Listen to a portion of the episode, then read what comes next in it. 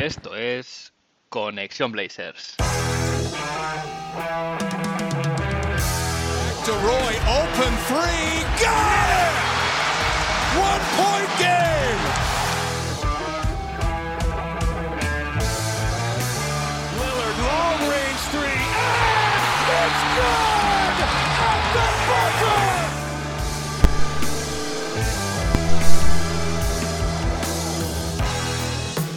Bienvenidos al episodio 75 de Conexión Blazers.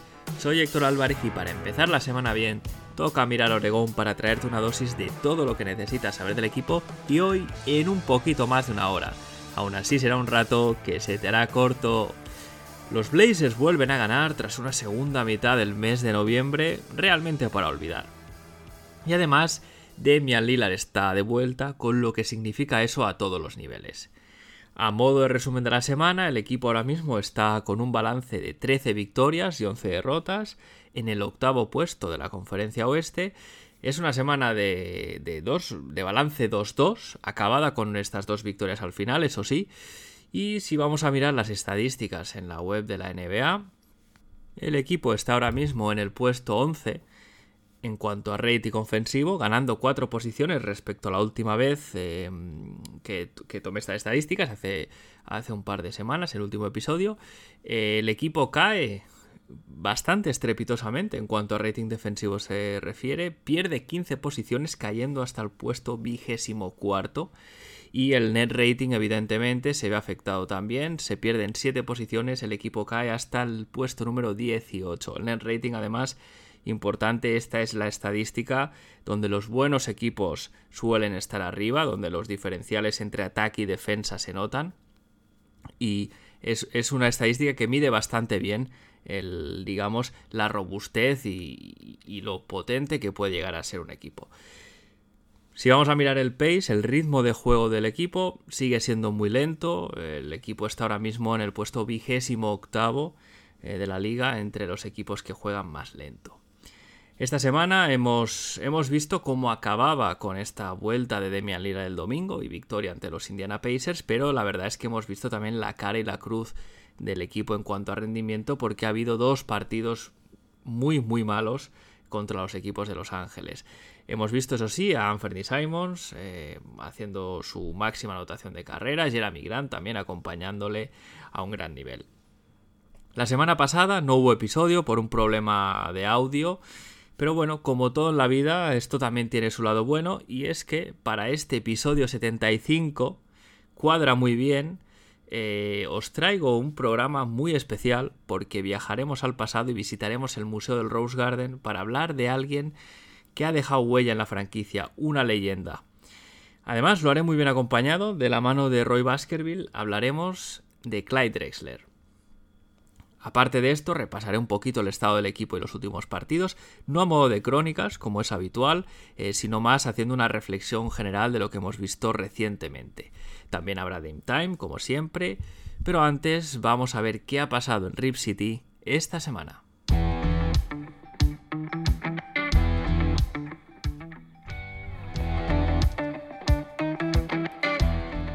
Vamos a visitar la enfermería, como siempre. Y tenemos aquí eh, el caso Gary Payton II. Poco, poco que decir, salvo que llevamos un tiempo esperando fecha de estreno y cada vez el comunicado que emite la franquicia es el mismo. Será revaluado en dos semanas. Cada dos semanas eh, parece que hemos entrado en un bucle. Yo, llegados a este punto, me pregunto hasta cuándo vamos a ver esta situación, que parece ya más un episodio de Expediente X con parte médico en sí. Pero bueno, habrá que tener paciencia porque mientras la franquicia no diga lo contrario, se entiende que todavía se está recuperando y de hecho lo que, lo que dicen es que está cogiendo forma para la competición. Keon Johnson, otro que estaba ya de hace bastante tiempo en la enfermería, tiene problemas en la cadera izquierda, no se ha dado todavía fecha para su regreso. Y las malas noticias de la semana es que a, a estos dos compañeros se les sumaba Nasir Little, que abandonaba el partido contra los Clippers eh, con problemas en la cadera derecha. Y es que el pobre Nas no sale de una y se mete en otra, es incapaz de mantenerse sano durante periodos mínimamente largos de tiempo, lo cual le, le, afecta mucho y le, impide digamos, recuperar o poner, coger el nivel y el desarrollo del que todos esperaríamos. En este caso, se le diagnostica una pequeña fractura por impacto en la cabeza del fémur y al final, bueno, pues está en una zona, es una lesión, una zona delicada, en, una articulación, la articulación de la, que une básicamente la cadera y la cabeza del fémur, requiere reposo y el equipo ha informado que de momento se perderá las siguientes seis semanas.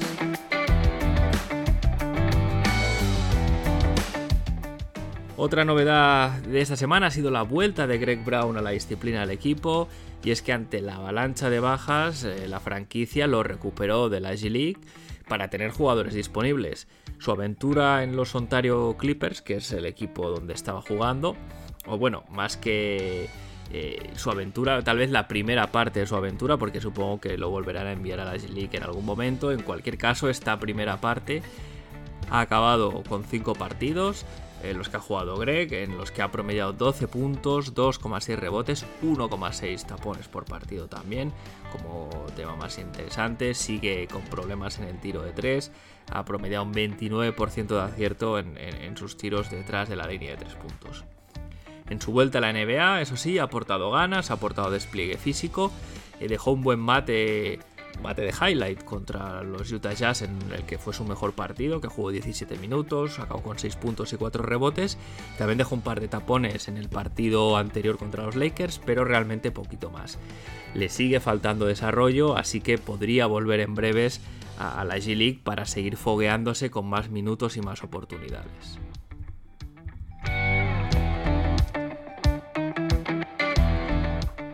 Y Shams Sharania anunciaba en Twitter fechas oficiales para la próxima temporada, para la temporada 2023-2024. Em, indicaba Shams que el inicio de la regular season está confirmado para el 24 de octubre del 23 y el final de la temporada regular sería el 14 de abril del 24. Y a partir de aquí viene lo interesante. Añade que si o cuando se anuncie este torneo estilo Copa, eh, que sería media temporada. Ya no, no habla de, si se va a anunciar, casi más dice cuándo se anuncie. Eh, lo que dice Shams es que solo se programarán 80 partidos inicialmente en el calendario y que el resto se colocarán en, en, este calendario una vez se sepa los 8 equipos que se clasificarían a la fase eliminatorias de esta nueva competición.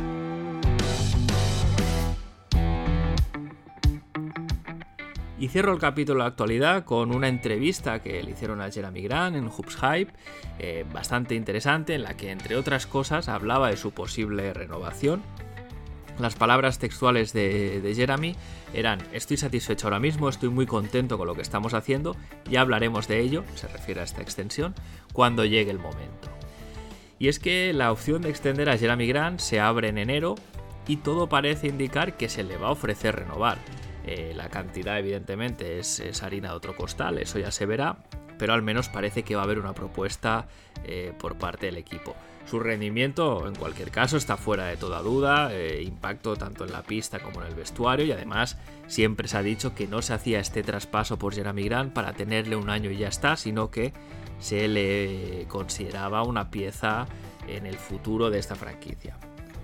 Su extensión, que sería merecida, eso sí, tiene efectos colaterales y estos hay que valorarlos. El primero y para mí el más importante es el futuro de Josh Hart. Eh, Josh Hart está en un contrato ahora mismo muy por debajo de su rendimiento y el año que viene tiene una player option, es decir, opción de jugador. Esto indica que presumiblemente saldrá al mercado buscando una cantidad más importante. Eh, además, como el equipo no tiene sus eh, derechos bird, sus, sus bird rights, esto complica la, renovación bastante porque eh, el tener estos derechos te permite renovar al jugador aunque estés por encima del salary cap. Al no tenerlos, eh, según la situación salarial del equipo en ese momento, no se le podría ofrecer según qué dinero en, el, en su nuevo contrato y claro, pues, se podría dar la situación de que no se le pudiese renovar. Esto es lo que tiene la NBA, no hay dinero para todos, así que Joe Cronin tendrá que tomar decisiones.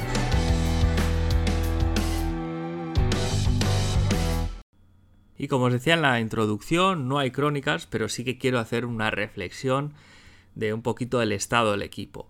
En líneas generales, eh, los Portland Trail Blazers han dado un bajón considerable, han dado una imagen muy distinta de, aquel equipo que hace tres semanas lideraba el oeste, eh, sobre todo en base a un juego agresivo y en transición, con una defensa intensa, una defensa organizada y competente.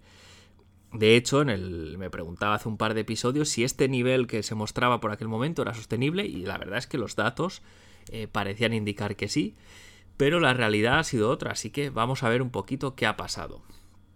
Hay, varios factores, uno de ellos son las bajas, no se pueden, no se pueden obviar, tenemos a Demian Lillard que ha estado fuera muchos partidos, Nasir Little, Josh Hart, eh, Drew Eubanks también se ha perdido algún partido, Jeremy Grant ha jugado tocado, em, esto, bueno, no ayuda, ¿no? Eh, la clave no está en las lesiones, eso sí, sino más en lo que han hecho los jugadores y las decisiones que se han tomado en el banquillo. A nivel de jugadores, hay que decir que la intensidad defensiva y de principio de la temporada ha desaparecido. Eh, en la intro lo decía, ¿no? Eh, se ha pasado del puesto 9 al 24 en rating defensivo en apenas dos semanas.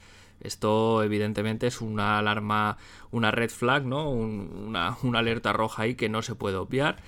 Y eso eh, en, el esquema de defensa que vimos al principio de temporada, de, tanto derroche físico, tanto esfuerzo, pues los jugadores ahí evidentemente tienen, tienen su parte de culpa. Eh, se ha visto muchos fallos de coordinación y de comunicación en cambios al pasar los bloqueos, rotaciones tarde, rotaciones fuera de lugar, rotaciones que no llegaban. Y esto, bueno, pues ha, ha provocado pues ventajas para el rival y triples abiertos, lo que sería la pesadilla de, este equipo. Eh, luego hay que mirar también al banquillo, ¿no? Decisiones bastante difíciles de entender o controvertidas de Chansey Billups. Eh, primero, el uso de la zona. Eh, la zona, pues, es un, recurso que de manera situacional ha funcionado bien a este equipo y, y la usan varios equipos de la NBA pero usarla como sistema defensivo la mayoría de los minutos es un despropósito. Eh, Chance usa una zona estándar, por así decirlo, 2-1-2. Eh, la ha usado muchísimo, sobre todo con Drew Eubanks en pista. Eh, Drew Eubanks eh, como ancla de una zona cuando no es un buen protector de aro ni de la pintura, pues se antoja una decisión un poco difícil de entender. También ha probado, perdón, aunque en menor medida, una zona 3-2, eh, pero bueno, una zona 3-2 donde Jeremy Grant era un poquito la punta de lanza, eh, teniéndolo así en una situación donde se pierde la, la, ventaja que da su envergadura a nivel de llegar a las ayudas y rotaciones, y también con Yusuf Nurkic casi en una esquinita eh, bueno, totalmente fuera de lugar, que, los equipos rivales una y otra vez han aprovechado cuando tenían esta zona para dejar a alguien sin moverse clavado en la esquina para que Nurkic no pudiese estar cerca de la pintura y básicamente hubiese un agujero negro a nivel eh, de defensa del aro. Chansey Billups además ha insistido en el error, es decir, lo ha hecho varios partidos en estos últimos de esta racha mala que ha tenido el equipo y bueno, él sabrá por qué lo ha hecho. Eh, evidentemente, pues eh, las lesiones han jugado su parte, pero al final cuando lo usas como sistema es que algo no va bien. Tenemos luego también en los finales de partido especialmente este, este sistema de cambios automáticos, el switch all que se dice, y básicamente lo que ha significado es regalar ventajas al rival, porque estos cambios no se pelean, no se intenta siquiera luchar a pasar el bloqueo eh, o, hacer un trap o, un poco de hedge para digamos ponérselo más difícil al rival, sino que se concede el cambio automáticamente, el rival no tiene que tomar apenas decisiones y además eh, se convierte nuestra defensa en una especie de buffet libre donde el rival de cada noche básicamente come lo que quiere, donde quiere y cuando quiere, porque puede buscar el emparejamiento que más le convenga y penalizar por ahí. No todo está en la defensa, evidentemente. El ataque también ha sido un ataque mm, estático, sin ideas, con muy poco movimiento de balón. Y también hay que decir que en estos dos últimos partidos se ha cortado un poco esta hemorragia de derrotas. Y la vuelta de Dame ha significado, que lo hemos visto además en el partido contra los Pacers, un ataque mucho más dinámico, con más movimiento de balón, porque bueno, Dame es un playmaker de élite y Anthony Simons pues ahora mismo, y parece que le queda mucho si es que algún día llega, pero no está a ese nivel, ¿no? la habilidad de Anferni para hacer jugar sus compañeros no es la misma que la de Dame, tampoco estamos diciendo nada del otro mundo, es casi una obviedad. De todos modos, em, yo lo veo con tranquilidad. Hay que poner las cosas un poquito en perspectiva y en contexto. Eh, este equipo ha tenido el calendario más complicado de, la temporada, en lo que va de temporada. Esto lo, una estadística que, publicaba Basketball Reference. Dame ha estado fuera 11 partidos, ha habido muchas otras bajas repartidas, eh, un partido por aquí, dos partidos por allí, ¿no? Eh, gente que se ha perdido Josh Hart, Justice Winslow, Jeremy Grant, es decir, jugadores y Yusuf Nurkic, también jugadores importantes que se han perdido varios partidos, algunos seguidos, otros más eh, de manera más esporádica. Y, con todo esto, estar con un balance de 13 victorias y 11 derrotas a estas alturas, bueno, pues al principio de la temporada seguramente yo lo hubiese firmado, incluso ahora viendo que hemos llegado a liderar el oeste, bueno, pues eh, la situación del equipo no es mala. Lo bueno es lo que viene ahora, ¿no? Un calendario en el mes de diciembre que es bastante amable, así que toca acumular victorias para, bueno, pues conseguir un buen récord en este salvaje oeste que permita una buena clasificación de cara a asegurarse los playoffs. Ladies and gentlemen, it's Damian Lillard. Nine tenths left. A three wins the series. It's Lillard. He got the shot off. For the win. Yes! Oh, are you kidding me? At the horn. Lillard. This is for the win. Woo, Damian Lillard. How dare you? Y el mejor de la semana, el jugador que se lleva el galardón de Dame Time, no podía ser otro que Anthony Simons sin Damian Lillard, Anthony Simon se ha echado al equipo a la espalda junto a Jeremy Grant, mención especial esta semana, y ha demostrado otra vez que su techo es muy, muy alto. Sus números han sido estratosféricos en estos cuatro partidos de la semana.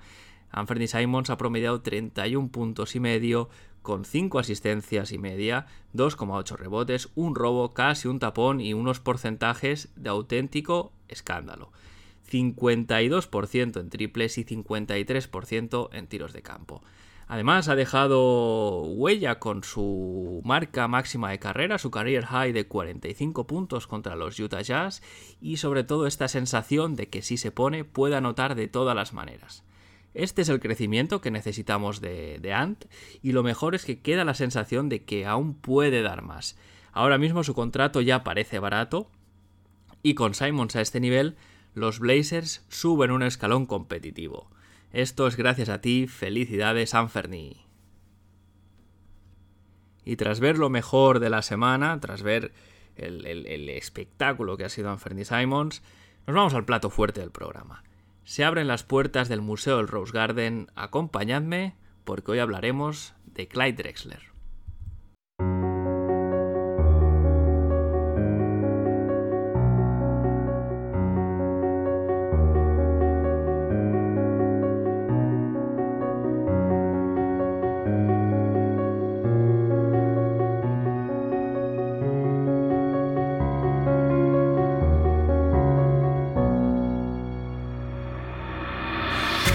Clyde Drexler es una leyenda con todas las letras, para muchos incluso el mejor jugador de la historia de la franquicia, y es que The Glide, como se le apodaba, jugó 12 temporadas en los Portland Trail Blazers a los que llevó a dos finales de la NBA, compitiendo hasta el final por el ansiado anillo de campeón.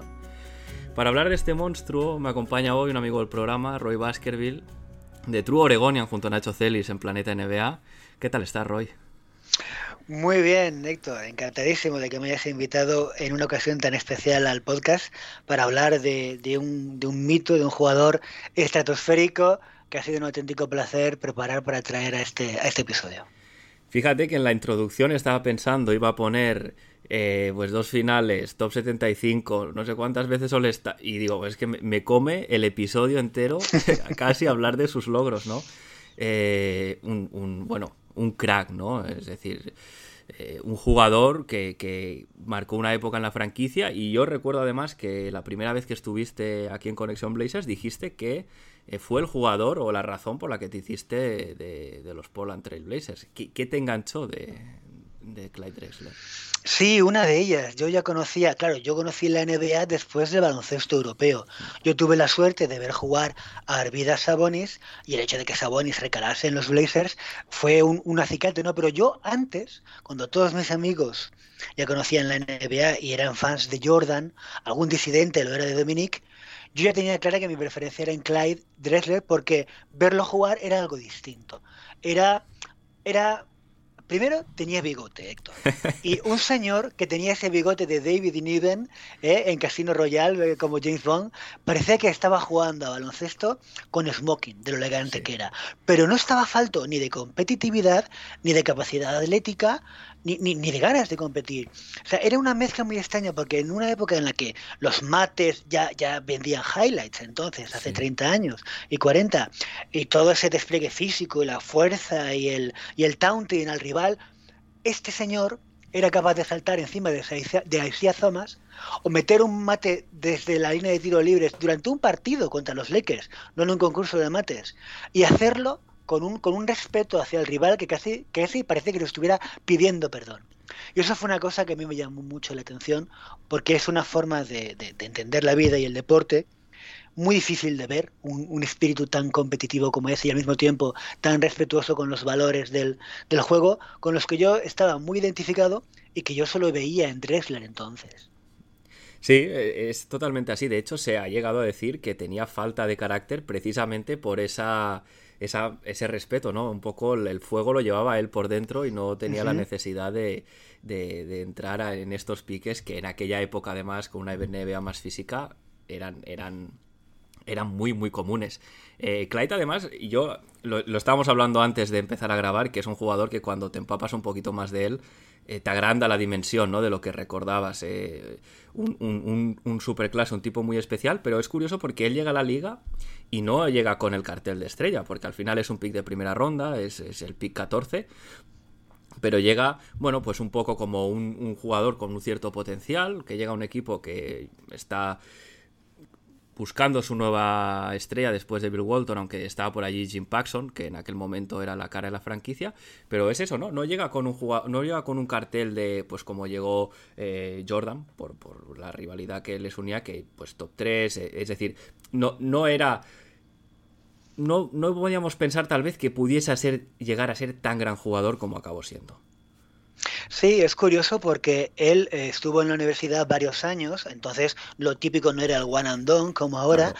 y, y, eran los grandes favoritos en la final contra North Carolina porque jugaban ni más ni menos que con Hakim o la Yobon, entonces. Grandes amigos. Y, Sí, sin embargo, a pesar de que Clyde nunca, jamás en su carrera, ni universitaria, ni en la NBA, ha sido eliminado por faltas, en aquel partido, en, al principio, nada más empezar, ya lo cargaron con cuatro. ¿vale? En, uno, en un partido que apenas pudo jugar y, perdieron la, la, final. Quizás eso, el hecho de no haberse proclamado campeón y, y, que no tuviera tanto tanto predicamento entre la prensa de entonces hiciera que bajara tanto en el draft. Y también es verdad que su primer año en la franquicia fue un poco lento, solo el primero. A partir de entonces sí. ya tuvo todo tipo de, de méritos posibles, eh, los alcanzó. Pero sí que es verdad que visto en perspectiva un jugador tan bueno como él, choca verlo en una posición como esa, que apenas es lo tiripic. Exacto, sí, sí, de hecho tienes, tienes razón, él es titular en tres partidos en su temporada rookie, de los juega los 82 solo es titular en tres, lo que nos da una idea de que, pese a que contaba para, para el entrenador, lo que decías, ¿no? Él se fue ganando un poquito su sitio en, en, la rotación poco a poco. Y, y, un jugador que cuando ya, pues, digamos, lo pudimos ver en su máximo esplendor, bueno, lo que decías, ¿no? Eh, un, un, físico descomunal. Eh, para, para, la memoria quedan eso, esos mates. Eh, a mí el que más me gusta es el que salta por encima de Thomas que de esa Thomas eh, sí. bueno él ve como un avión básicamente le va le, le, le pasa por encima no es, es espectacular hacer eso a, a, él porque Thomas precisamente no era alguien que se dejase hacer este tipo de cosas no tenía ningún complejo en meterte una buena un buen mandoble y enviarte a chupar un poco de parquet Sí, para mí ese y el, y el mate desde la línea de tiro libres ante los Lakers, pero sobre todo por eso, primero por la elegancia del vuelo, por la majestuosidad, que como tú bien dices, hipnotizó al mismísimo al mismísimo, al mismísimo Zeke en los Detroit Pistons, que eran los puros bad boys, lo que dices tú.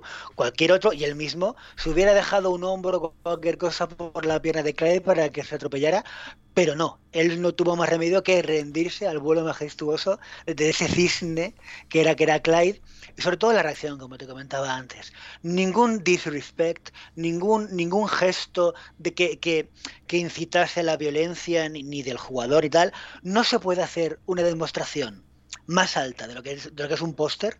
¿Vale? Hoy en día conocemos un póster con más respeto hacia un rival que lo que hizo Clay Dressler solo con su gesto, sin nada más, porque no lo miró, ¿vale? Pero es esa deportividad, esa elegancia, ese compañerismo que, que, demostraba hasta cuando hacía auténticas proezas atléticas como esa mate que es historia viva del baloncesto. Sí, sí.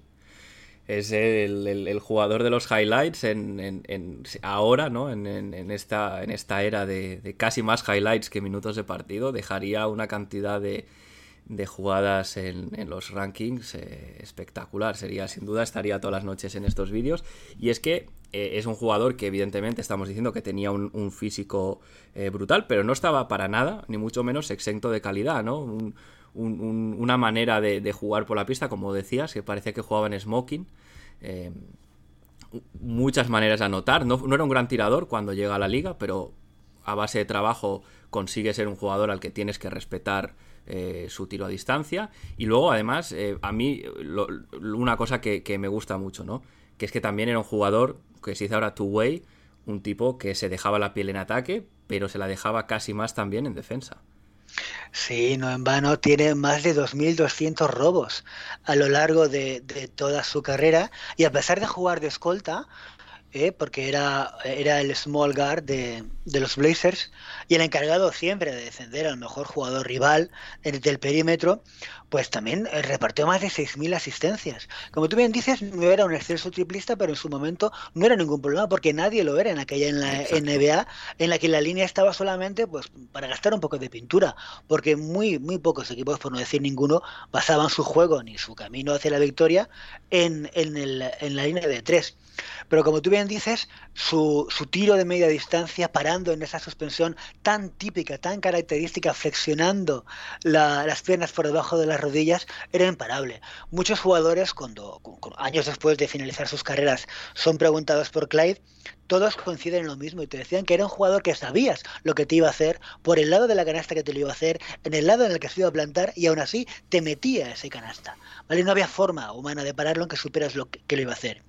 Y aparte de las, calidades, las cualidades atléticas que tenía con esos mates, a mí el finger roll que tenía, sí. que, es un, que es una que es un detalle técnico, que es una habilidad, que es una skill que hoy en día está completamente en desuso. No se la ves a nadie, pero que hay que tener entre tanta muñeca de madera que puebla la NBA de hoy en día, volver a ver esos vídeos de finger roll, pero sacados casi desde la cadera, ¿eh?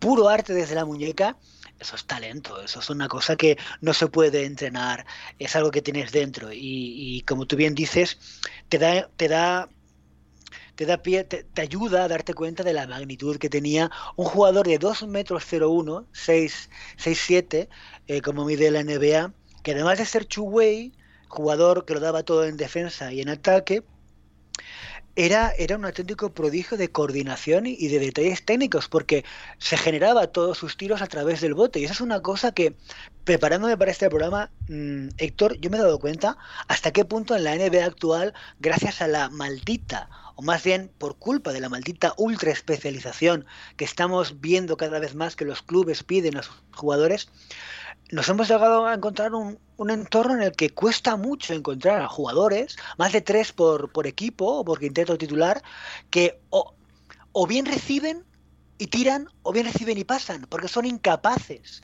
de crear eh, ofensiva a través del bote. No pueden encarar a su defensor con el, con el balón en bote en el suelo porque lo pierden, porque no tienen la habilidad de votar y de, y encarar a un jugador en bote. Tienen que tirar enseguida o pasar. Y estamos hablando de Clyde Dressler que con 2 metros 01 de escolta driblaba como Los Ángeles, tenía un manejo de balón estupendo y era una amenaza no solo penetrando, sino tirando y también asistiendo, a pesar de jugar de escolta. Le da una dimensión absolutamente enorme que hoy en día cuesta, cuesta encontrar. Yo me he dado cuenta, Héctor, que, que cada vez hay menos jugadores que son capaces de, de encarar en el uno contra uno con el balón en el suelo. Sí, es que lo dices, eh, no, no podría añadir nada más porque es que dominaba todos los registros del juego. Es, es algo que es, que es complicado de, encontrar. Eh, como decíamos, grandísimo defensor, eh, máximo anotador de la historia de la franquicia. Si bien es verdad que ahora Demian Lillard está ahí a la caza de Clyde, pero bueno, hay que ponerlo en contexto, ¿no? En una época con menos anotación, por menos tiros de tres, menos ritmo de juego. bueno, es, es, una, el, hecho que todavía lo sea es, eh, nos da otra, bueno, una, prueba más de la dimensión de Clyde, que además no solo, no solo era muy bueno, sino que también hacía mejores a sus compañeros y formó este, este equipo que a, finales de los 80 y principios de los 90 tuvo realmente un círculo virtuoso en el oeste con compañeros pues, como Terry Porter o Jerome Kersey, entre otros, que no nos vamos a olvidar en aquella época, sobre todo cuando empiezan a ganar, quien manda allí en el oeste son los Lakers de un tal Magic Johnson y Karim Abdul-Jabbar con el Showtime, es decir, eh, tenían el camino para la gloria para, para Drexler y los Blazers entonces no era nada fácil. Y que en las finales de los 90, del 90 se enfrentan ni más ni menos que a los Bad Boys, uno de los mejores equipos de la historia del baloncesto, injustamente vilipendiados por la leyenda negra de su juego sucio y demás, pero que juegan a baloncesto como Los Ángeles, tenían talento para dar y regalar y que tenían, bueno, el gen competitivo, por supuesto, no solamente el agresivo.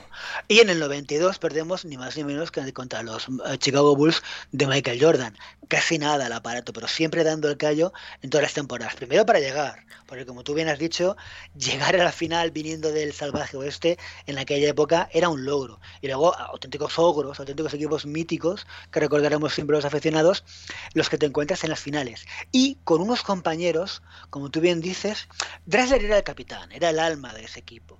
Y él siempre ha dicho en las entrevistas que su misión, siempre con muy buen humor y con una sonrisa en la boca, era intentar que los chavales no tuvieran, no se lo pasaran demasiado bien, Un poco como diciendo, si, si hay algún club con alitas de pollo, eh, James Harden, intenta, intenta recogértelo lo, lo, más pronto posible, ¿vale? Pero más que nada porque tenemos algo importante entre manos, ¿vale? Nunca se le ve, incluso cuando cuenta estas anécdotas, se ve que su talante nunca fue, mira, como un Chris Paul, que provoca un cisma en las finales recientes de la NBA cuando intenta imponer ese toque de queda y lo que consigue es reventar el vestuario porque la gran parte de sus compañeros no están dispuestos. Es siempre con mano izquierda, siempre con sentido del humor, intentando dar siempre una palmadita en el hombro antes que dar un mazazo en la mesa e imponerse lleva a un grupo de jugadores que como él muy bien describe Portland entonces e, era un grupo de overachievers de jugadores que dieron mucho más de lo que se esperaba de ellos. Jerome Kersey, Kevin Duckworth, ambos son rondas de segunda, son picks de segunda ronda, Héctor. Terry Porter, pick vigésimo cuarto de primera ronda. Cliff Robinson, Cliffy, también jugador elegido en segunda ronda, un pick muy alto. Toda esta gente, solamente Buck Williams fue un pick número 3 del draft que traspasamos por los Nets, pero también es verdad que Buck nada más llegar a Portland baja su producción en puntos, lo que sí que hace es defender de forma muy sólida y rebotear muy bien, pero ya no era el, el anotador que era en Nets cuando llega aquí. Y a un grupo de, de, gente que nadie esperaba que llegase tan lejos, Clyde, que era de largo el que tenía más talento allí, los lleva dos veces a, las finales en un momento de, auténtica guerra en, la conferencia oeste y con una competencia sublime. Y, ese era el potencial de jugar. Mira, se puede trasladar ligeramente al caso de Damian Lillard que comentábamos antes de empezar a grabar, que siempre ha sido un jugador que en Portland ha estado infra acompañado, muy, con unas plantillas muy mal confeccionadas para maximizar las virtudes de este jugador. Y después de 11, este es el undécimo año ya de Damian en la liga y va a llegar un momento, eh, Héctor, en que los aficionados preguntamos hasta dónde podría haber llegado un señor que ha llevado al Farouk Aminu, a Mo Harkless y a, y a Enes y a Medios Leonard a una final de conferencia frente a unos Golden State Warriors antes, pre-lesión de Clay Thompson, que estaban absolutamente todos, ¿vale? Y en, buena forma, ¿hasta dónde hubiera llegado un jugador como él si estuviese mejor acompañados? Pues mira, Clyde Dressler, con un, con un grupo de gente que eran picks altos de segunda ronda y un Buck Williams venido ligeramente a menos en el plan anotador, fíjate hasta dónde llegó y dónde se plantó en un contexto con, equipos míticos.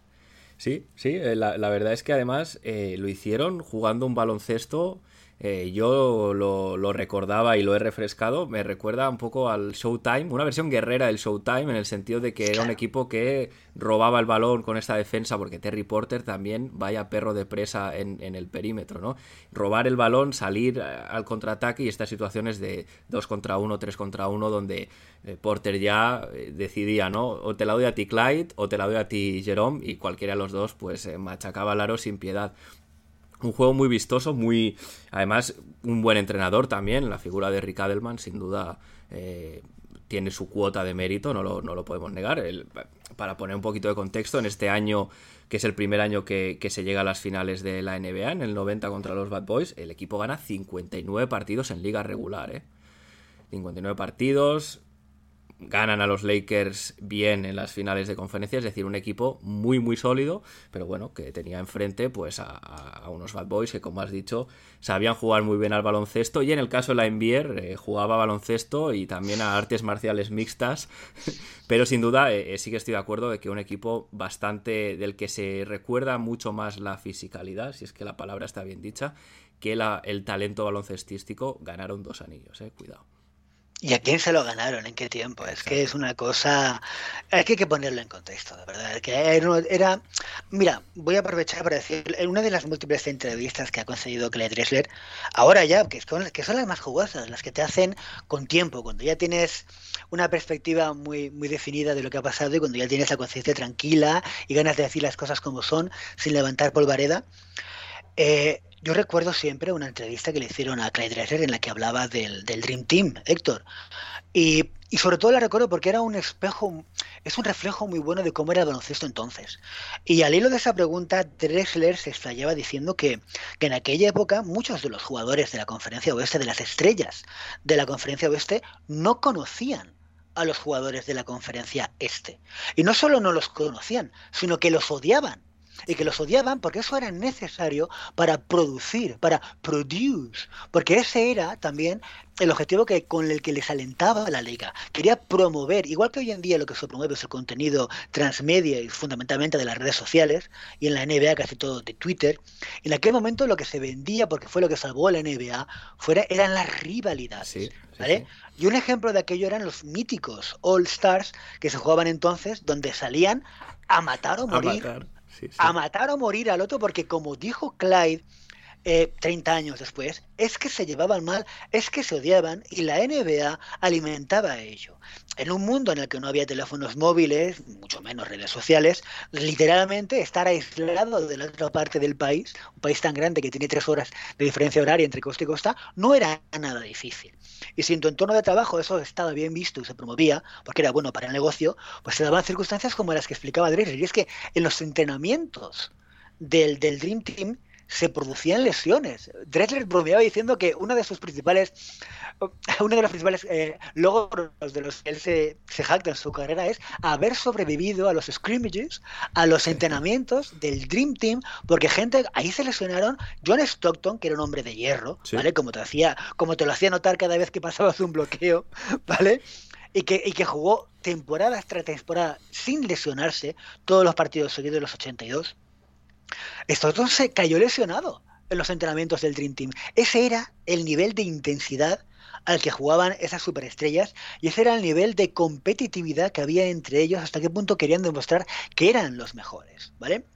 Y como tú dices al principio, Jordan muchas veces se ha dicho que él fue uno de los principales eh, promotores del, del, hecho de que a Clyde se le tachase un poquito de soft o de que fuera una persona que no era demasiado competitiva en las finales del 92 en las que se enfrentaban los Blazers y los Bulls, la prensa intentó montar un buiz mediático, un pique entre las dos estrellas, entre Clyde y Michael, pero Clyde nunca entró al trapo, jamás consideró hacer algo así. Y eso Michael lo utilizó a su favor para alimentar su fuego interno y, ese, y esa especie de mala fama eh, en la prensa hacia Clyde. Pero todo eso desapareció después del, como ha reconocido el propio Jordan, después de convivir en el Dream Team y en Barcelona 22, porque Michael Jordan se dio cuenta hasta qué punto Clyde Drexler era un jugador competitivo, pero que era la antítesis, era la némesis de Jordan. Mientras Jordan siempre buscaba, desde su época de instituto, de este entrenador que no me ha querido para el equipo, voy a ganar para restregártelo por la nariz. Este periodista que ha hecho que tiene un mal partido, voy a ganar y voy a meter 50 para llamarte y decirte que no sabes hacer tu trabajo. Ese locus de control externo que siempre ha tenido Michael, ese, ese fuego que siempre ha buscado fuera, Clyde, como tú bien has dicho al principio, lo tuvo siempre dentro. Él nunca necesitó nada que le alejase de sus objetivos, de su forma de ver la vida, para alimentar su competitividad. Y Michael Jordan no tuvo más que rendirse la evidencia porque su, experiencia en, el Dream Team sirvió para darse cuenta de hasta qué punto eh, Clay Dressler no era ese jugador soft del que él hablaba en público, sino un competidor como la copa de un pino y uno de los mejores defensores a los que nunca se ha tenido que enfrentar. Sí, fíjate que yo recuerdo una entrevista en, también eh, de, en la época del Dream Team, bueno, referente a la época del Dream Team, en este caso al Charles Barkley, que recuerda, ¿no? Él dice cómo al, principio de la concentración, en estos scrimmages que eran, eran batallas eh, a muerte prácticamente, decía que Jordan eh, machacaba, es decir, que picaba, apretaba muchísimo a Clyde, además venían de jugar estas, estas finales que luego comentaremos, y que se ve que Barkley le preguntó a Clyde en plan, ¿por qué no le das un mamporro, no? Porque claro, si, si me lo hace a mí, pues a una de estas me canso. Y se ve que le contestó Hilsey, en plan, ya lo verá, como diciendo, dame tiempo, ¿no? Y, es ese estilo, pausado, más, más sosegado, pero, pero igualmente competitivo, el que hace que eh, tras esta final contra los, los Bad Boys, la siguiente temporada ganan 63 partidos, se dice rápido.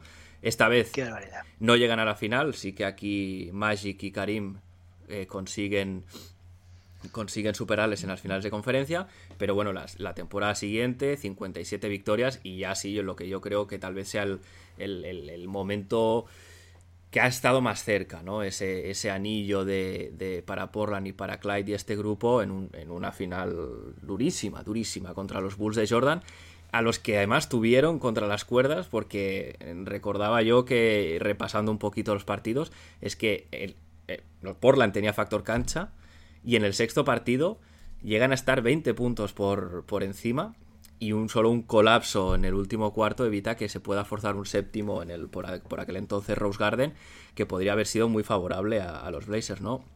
Es decir, eh, el mejor jugador de la historia tuvo que emplearse al máximo para poder ganar, mejor rodeado además que Clyde seguramente, para poder eh, ganar a, un equipo que, bueno, pues eh, estaba a su nivel, un nivel muy, muy parejo. Al hilo de toda, de toda esta rivalidad y, estas ocasiones, estas dos finales eh, a los que llegó los Blazers, siempre que se le hace una pregunta al respecto, había unas declaraciones de Clyde que a mí me enamoraron cuando las escuché y es que cuando le preguntaban a él, pero bueno, ¿cuál ha sido el mejor jugador al que te has encontrado? ¿Cuál ha sido el, jugador más difícil al que has tenido que descender? Esas típicas preguntas capciosas que te hacen los malos periodistas para que digas el nombre que él quiere que él quiere escuchar en tu boca. Clyde siempre con perspectiva, siempre, siempre dijo lo mismo. Y es una cosa que, que, a mí me encanta, porque me identifico muchísimo con ello, pero es también un discurso muy difícil de escuchar. Clyde siempre ha dicho lo decía entonces y lo dice ahora con 60 años, que el baloncesto es un deporte de equipo, aunque nunca gane el mejor. Y solo con decir eso, ya al que escucha dice, uy, ¿quiere decir que éramos mejores y ganó Chicago entonces o no siendo el mejor?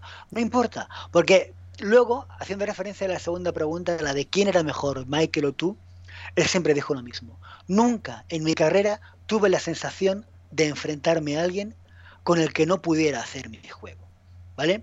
Yo sabía que siempre que tuve a alguien delante, siempre supe que podría hacer mi juego. Tú puedes ganar, el deporte, el baloncesto es un deporte de equipo, aunque no gane siempre. Si tú tiras más veces, y eso sí que es una diferencia, es una referencia abierta, nada de ver a Michael Jordan, si tú tiras mucho más que yo, vas a meter más puntos. Pero la pregunta es, ¿puedes pararme a mí? ¿Mm? Y esa forma de ver el baloncesto, con la que yo comulgo al 100%, y esa forma de responder deja bien claro que como bien decía, ha descrito siempre él a su equipo, ellos eran, ellas eran personas que llegaron mucho más lejos de los que nadie apostaba por ello. Eran unos overachievers. Llegaron más lejos de lo esperado.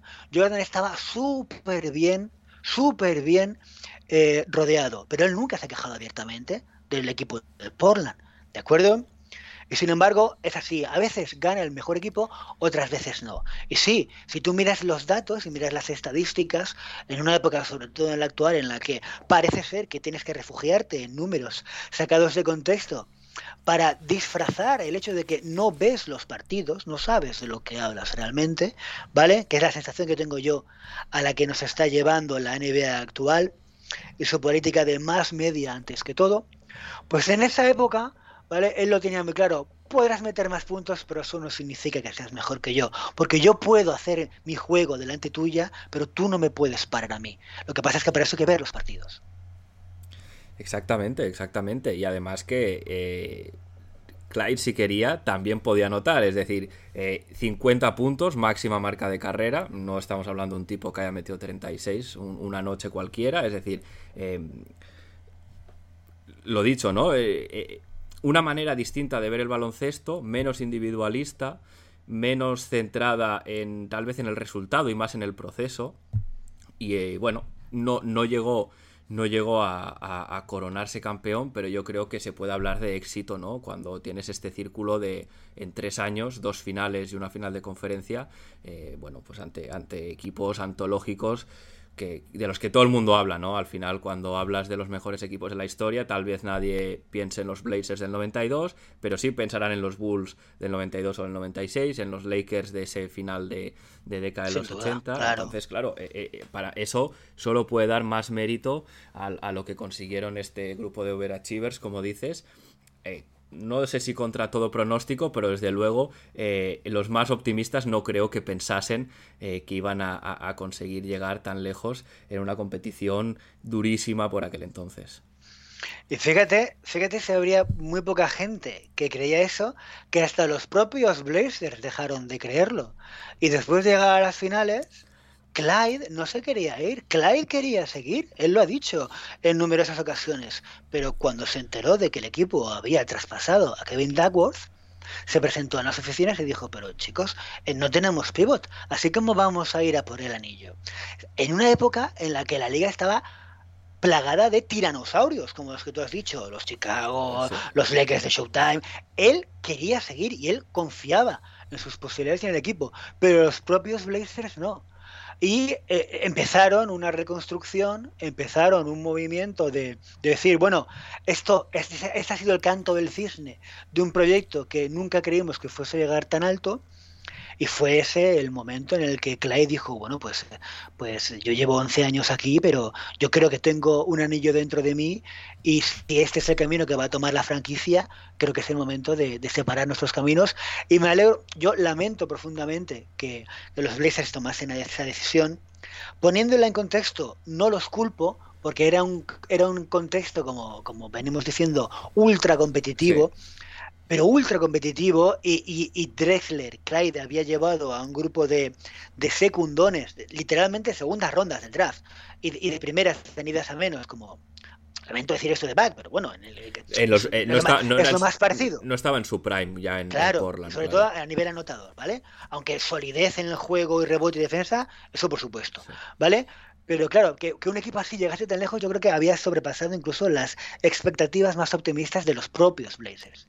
Y cuando se, aprieta el botón de la reconstrucción, primero tímidamente y luego ya sin, sin tapujos, pues yo me alegro que, que, por supuesto, no puede ser de otra manera, la franquicia le abra las puertas para que llegue ese tenencia de anillo y que lo haga en su Houston no natal porque él nace en Nueva Orleans, pero él juega al instituto y juega en la Universidad de Houston y tiene la oportunidad de jugar con su compañero de fraternidad que, fundaron juntos, que es Hakim Olajuwon, al que él define no solo como su mejor amigo, sino como el mejor compañero que ha tenido nunca como jugador de baloncesto y qué alegría que nada más llegar allí Clyde con, promediando 20 puntos en las finales consiga un anillo que, por supuesto se merecía.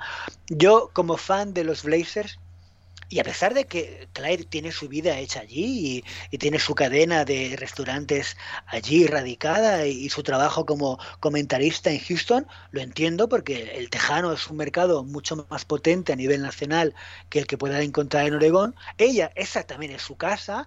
Houston lo fue antes de los, 11, de los años que jugó en Portland. Pero sobre todo estoy contento porque un jugador como ese, que, que ya fue uno de los 50 mejores, Héctor, ¿Eh? Cuando se abrió la veda de los 50, él ya estaba en los 50 y por supuesto repitió en los 75. ¿Vale? Pues aunque a mí siempre que veo highlights, siempre que veo cortes de esa, de esa ceremonia, sobre todo de los 75, me duele en el alma que salgan caras, siempre las mismas, se repitan, y siempre se obvie la de Clyde, porque cuesta encontrarlo en algunos de los, de los cortes que hacen allí.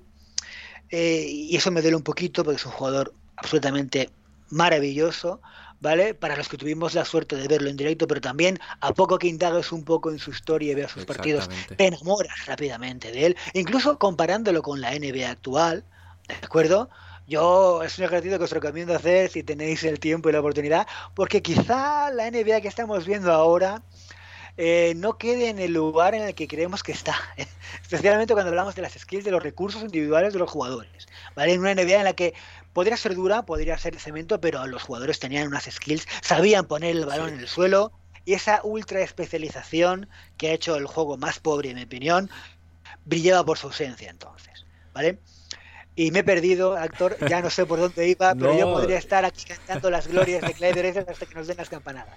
Sí, yo fíjate que hace no mucho hacía una entrevista a Clyde en la que le preguntaban precisamente por su salida de Portland y él lo que decía era que que él en ese momento de su carrera no sentía que podía competir, quería seguir compitiendo y no se veía formando a, los chicos jóvenes, ¿no? Lo, decía así.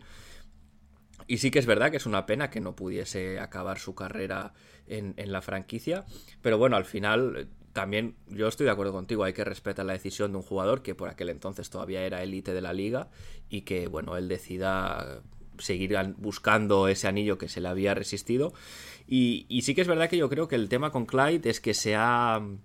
No sé si decir se ha pervertido un poco su recuerdo eh, de lo que fue en Portland, porque hay mucha gente que se ha quedado con aquel momento que cuando le hacen eh, miembro del Hall of Fame, eh, él le, proponen ¿no? cómo quiere salir y él dice que no quiere salir con una camiseta de los Blazers, quiere salir con una camiseta que sea mitad Portland, mitad Houston, o en todo caso con una de Houston porque era con quien había ganado el anillo, ¿no? Eso sí que es verdad que yo creo que escoció a bastante gente. Yo creo que no se debió entender del todo el, el, por qué tomó esa decisión y ha hecho que hay gente que, bueno, pues el hecho de que él no esté, como decías, ¿no? Eh, no es natural de Houston, pero ha pasado allí gran parte de su vida. Sus éxitos eh, deportivos los ha conseguido allí. Entonces, eh, a mí me parece razonable que, quiera estar allí, pero creo que este este jugador que tenemos ahora en Demian Lillard, esta marca de lealtad, hace que cuando miras a Clyde, ¿no? Había gente que se plantee, bueno, ostras, tenemos aquí un tipo que, que, sí que siempre ha sido muy vocal en, su amor a Portland. Clyde también lo fue, eh, todo hay que decirlo, hasta el último día que vistió la camiseta, eh, siempre lo fue, simplemente al final la vida deportiva, pues los caminos se separaron, pero yo creo que ese, ese, ese momento en el Hall of Fame ha no emborronado, porque para mí no lo emborrona, pero sí ha distorsionado, es la palabra que estaba buscando, un poco para algunos el recuerdo y, la, el impacto de lo que fue a nivel ya más emocional Clyde en, estos Portland Trail Blazers. Yo creo que no es para nada em, una cosa locada decir que a día de hoy eh, puede ser considerado todavía el mejor jugador de la historia de esta franquicia. Además, al hilo de lo que dices, de, ese, sentimiento un poquito pervertido que tiene gran parte de la afición hacia Clyde, hay que poner en contexto además que venimos rebotados del otro icono de la franquicia, que es Bill Walton, que también salió del equipo, que no tiene lazos con la ciudad, no tiene ningún tipo de vínculo con, con Portland y con los Blazers, a pesar de que fue el jugador franquicia y el jugador con el que ganamos el, único anillo que, que en el, equipo. Es decir, que llovía un poquito sobre mojado. Pero por eso conviene poner las cosas sobre contexto, ¿vale? Que, tuviéramos, eh, con Brandon Roy, que podría haberlo sido, la carcoma se llevó sus rodillas, en fin, es que Greg Oden ya ni te cuento, ¿Vale? Recordemos que Greg Wooden es el jugador que tras el primer entrenamiento que hicieron juntos, Brandon Roy, que algo de esto sabía, dijo, este mismo año podemos ganar la NBA. Después de haber entrenado con Greg Oden, Aldrich, yo y este señor podemos ganar la NBA. Dicho por una persona que nunca dijo una palabra más alta que otra y que fue la voz de la, de, la coherencia y de la contundencia que, que, salvó a Portland de los Jail Blazers. Exactamente. Que fue, que fue el timón del cambio de era. Pues este señor dijo esas palabras. Pues no, no, no puedo ser con Walton, no puedo ser con Bowie, que Sam Bowie, que fue la persona por la que no trasteamos a Michael Jordan, por eso, y porque teníamos ya un escolta que era Don Clyde Drexler, ¿vale? No pudo ser Greg Oden, no pudo ser Brandon Roy, y Clyde Drexler también nos hace esto. Un poco tenemos la sensación en Portland de que de que no quiere sexo. ¿De acuerdo? Y, sin embargo, Lillard no, no, es el caso. Pero por eso conviene ponerlo en contexto y recordarle a todo el mundo que después de la final del 92 fue Clyde el que fue a las oficinas después de enterarse del traspaso de Duckworth y dijo, chicos, habéis hecho esto, no me he enterado, estamos sin center, ¿cómo vamos a seguir compitiendo? Y después de ver el panorama que se le ve avecinaba, fue entonces cuando él dijo eso, cuando posiblemente no hubiera hecho ni falta, porque en los planes de la franquicia, ¿qué pintaba? Clay Dressler ahí, si sabía apuntar. Claro, o sea, no es culpa, es muy diferente a que hubiera hecho un, qué sé yo, un Ben Simmons de la vida, sin ir más lejos. Sí. Nada más lejos de la realidad. Y si recordamos él pasó dos, tres años en la Universidad de Houston, ¿vale? Con los que llegó a una final en la que era favorito y que por circunstancias rarísimas. Yo he visto ese partido, Héctor, y la cuarta falta que le pitan a él en ataque es un jugador de North Carolina que le hace un tackle de la NFL que cierra que, que cierra las, los brazos por las piernas de Clyde cuando iba a machacar que se podía haber dejado una buena costalada pues sí, pues sí. y le pitan en ataque. El hombre no se lo creía no, no sabía qué pasaba vale pues recordemos que jugó la final con Houston que, que ahí conoció a Hakim con el que gana años, años después el anillo en, en los Rockets. Yo entiendo que mínimo quisiera salir con una camiseta compartida yo lo entiendo, ¿vale? Porque eso a nivel emocional para él es muchísimo y el reconocimiento para él también es mucho. Oye, que al fin y al cabo, si hablamos de apropiación cultural, Rashid jugó siete años con nosotros, ¿vale?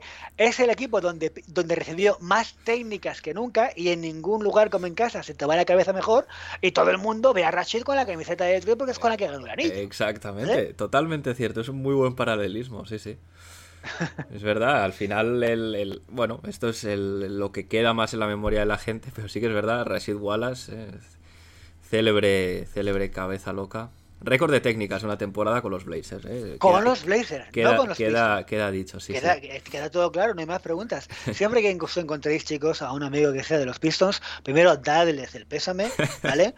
y en segundo lugar, recordarles apropiación cultural, Stop Rashid Wallace. Exactamente, Rashid, Rashid eh, belongs to Portland, ¿no? Rashid es de los nuestros. sí, señor. Sí, pues eh, mira, yo no te... Tam creo que ya podemos ir, ir acabando. Tampoco te quiero quitar mucho más tiempo en estas horas intempestivas en las que estamos grabando. Eh, no sin antes, Roy, agradecerte que hayas decidido acompañarme una vez más eh, charlando de este equipo que tanto nos gusta, de, de este, de este superclase que era Clyde. Y espero que sobre todo la gente que no lo ha visto jugar o que lo conoce menos, ¿no? Pues este esta charla le sirva un poquito para, para, bueno, pues entender mejor quién era, cómo jugaba y lo que significó para la franquicia en, en aquellos años que, eh, bueno, pues queda dicho, ¿no? En, en, todos estos minutos que hemos estado tú y yo aquí conversando. Pues nada, Héctor, decirte que te agradezco muchísimo la invitación, que hayas pensado en mí para un episodio tan especial como este y que ha sido un auténtico placer hablar no solo de, nuestro equipo, sino de uno de los iconos que, mejor lo representan y que más impacto ha tenido en nosotros y en nuestra afición a, a este magnífico deporte, a este maravilloso deporte que es el baloncesto, aunque hoy en día se estén esforzando un poquito en que nos guste menos. Bueno, la, él, yo lo llamo un poquito a veces la dictadura de, la, de las analytics, ¿no? Las estadísticas sí, eh, sí, tienen. Sí. Eh, yo creo que eh, quiero pensar que se tendrá un poquito un equilibrio entre lo que dice eh, la analítica que es más eficiente, como este juego de, por ejemplo, los Rockets, ¿no? Que vimos de Harden del carrusel de triples y lo que es el, el baloncesto más bonito para el espectador. Pero bueno, eh, lo veremos. quién sabe, quizás en esta, en esta nueva evolución, pues nuestros Blazers encuentren su sitio. Veamos, yo tengo fe en, este último tramo de Demian Lira en, los Blazers. Vamos a ver si, si por fin conseguimos llevarnos ese anillo. Ojalá que sea, Héctor.